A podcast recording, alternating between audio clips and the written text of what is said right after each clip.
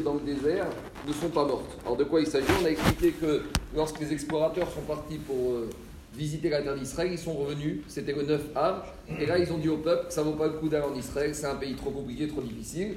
Et donc là tout le peuple s'est mis à, pleurer.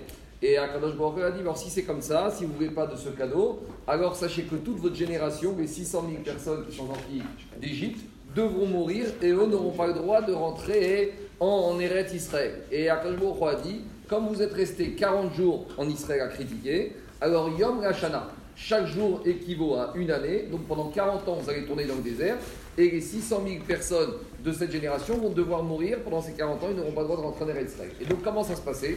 Chaque année, le jour anniversaire de ce retour malheureux, donc chaque année, le jour de Tisha B'Av, les premières années, les 600 000 personnes, chacun prenait sa petite pelle et sortait dans le désert, creusait un trou, s'allongeait dedans. Et le lendemain matin, hein, il y avait 15 000 personnes qui ne se réveillaient pas. C'était les 15 000, la première année, c'était les 15 000 personnes qui sont mortes. Et on a recommencé cette euh, situation pendant les 39 années qui ont suivi.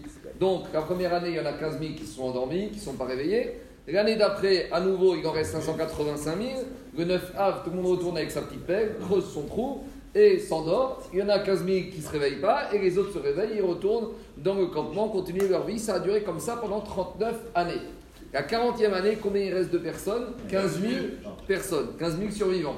Donc ces 15 000 là arrivent le 9 av. Ceux-là, ils arrivent, ils vont sortir. Là, bon, bah, ils savent que cette année, euh, c'est fini, puisqu'il reste plus que 15 000, c'est eux. Donc chacun prend sa pelle et va dans le désert, creuse son trou, et là il y a un problème qui se passe, c'est qu'au petit matin, tout le monde se réveille. Alors ils se sont dit, c'était le 9 av au matin, ils se sont dit, il y a un problème, on a dû se tromper dans le compte des jours. À l'époque, ils n'avaient pas les, les iPhones, les calendriers, les rappels, donc euh, on comptait par rapport au soleil, donc euh, ils se sont trompés. Donc le soir, ils retournent, chacun avec sa pelle, on est le 10. Et à nouveau, le 10 au matin, tout le monde se réveille. Bon, on a dû encore se tromper. Ça a duré comme ça jusqu'à la nuit du 15 av. La nuit de 15 av, tout le monde retourne avec sa pelle, il s'allonge, et le lendemain, tout le monde se réveille. Et lorsqu'il se réveille, ils ouvrent les yeux, qu'est-ce qu'ils voient La lune qui est totalement ronde. Or, on sait que quand la lune est ronde, ça veut dire qu'on est au milieu du mois, on est le 15 du mois. Donc, ils se sont dit qu'il n'y a plus d'erreur possible. Finalement, c'est sûr qu'on a passé l'anniversaire du 9 av, et on va aller voir Moshe Rabbeinu pour lui demander ce qui se passe. Et Moshe leur dit, ben, il y a eu un miracle, parce que euh, vous, vous aurez le droit de rentrer en Eretz Israël, parce que la Xéra, le décret, a été annulé. La question qui se pose, c'est qu'est-ce qu'on fait ces 15 000 pour mériter de rentrer en Eretz alors que sur eux, c'était décidé qu'ils ne rentraient pas en Eretz La réponse, elle est simple. Pendant les 39 premières années, à chaque personne qui allait dans le trou, vous savez, la nature humaine, elle est que chaque personne, il pense que tout va bien pour lui, que quelqu'un, il est bien, qu'il est droit. Si le matin, on se lève et on pense qu'on est tordu, qu'on est un salaud, qu'on est malhonnête, on n'arrive pas à démarrer la journée. Chaque matin, chaque personne, se lève, même si on a des défauts, dans la tête, on a l'impression qu'on est quelqu'un de bien, sinon on n'arrive pas à avancer.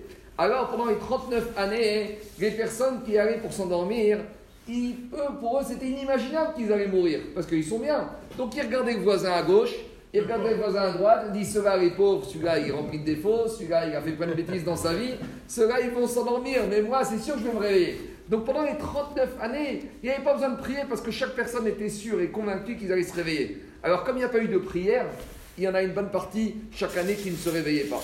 Arrive la 40e année, là on ne peut plus regarder ni à gauche ni à droite. Et là, on est sûr qu'on va y rester. Alors, ce qu'on est au pied du mur, malheureusement, hein, c'est à ce moment-là qu'on commence à prier, et qu'on prie sincèrement, y compris avec tout le cœur, et compris devant une situation où il n'y a plus rien à faire. Vous savez, c'est comme il a dit quand on se trouve à 90e minute du match, c'est fini, il n'y a plus rien à faire. Alors là, de la même manière, les 15 000 ils se retrouvent, et ils ont prié de tout leur cœur, parce que là, ils se sont dit on est tendus, ils ont fait de chouva, ils ont fait le vidéo, ils ont fait tout ce qu'il fallait faire, et grâce à une prière du fond du cœur, là, leur prière a été exaucée, et c'est ça que mon cher Béni leur a dit.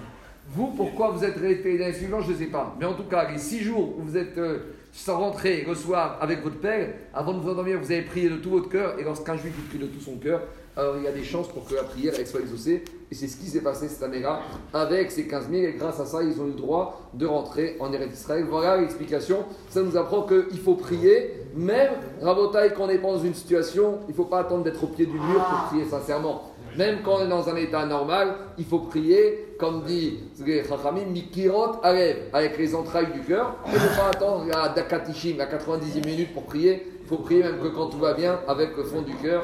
Shavuatov, juste ceux qui peuvent aider notre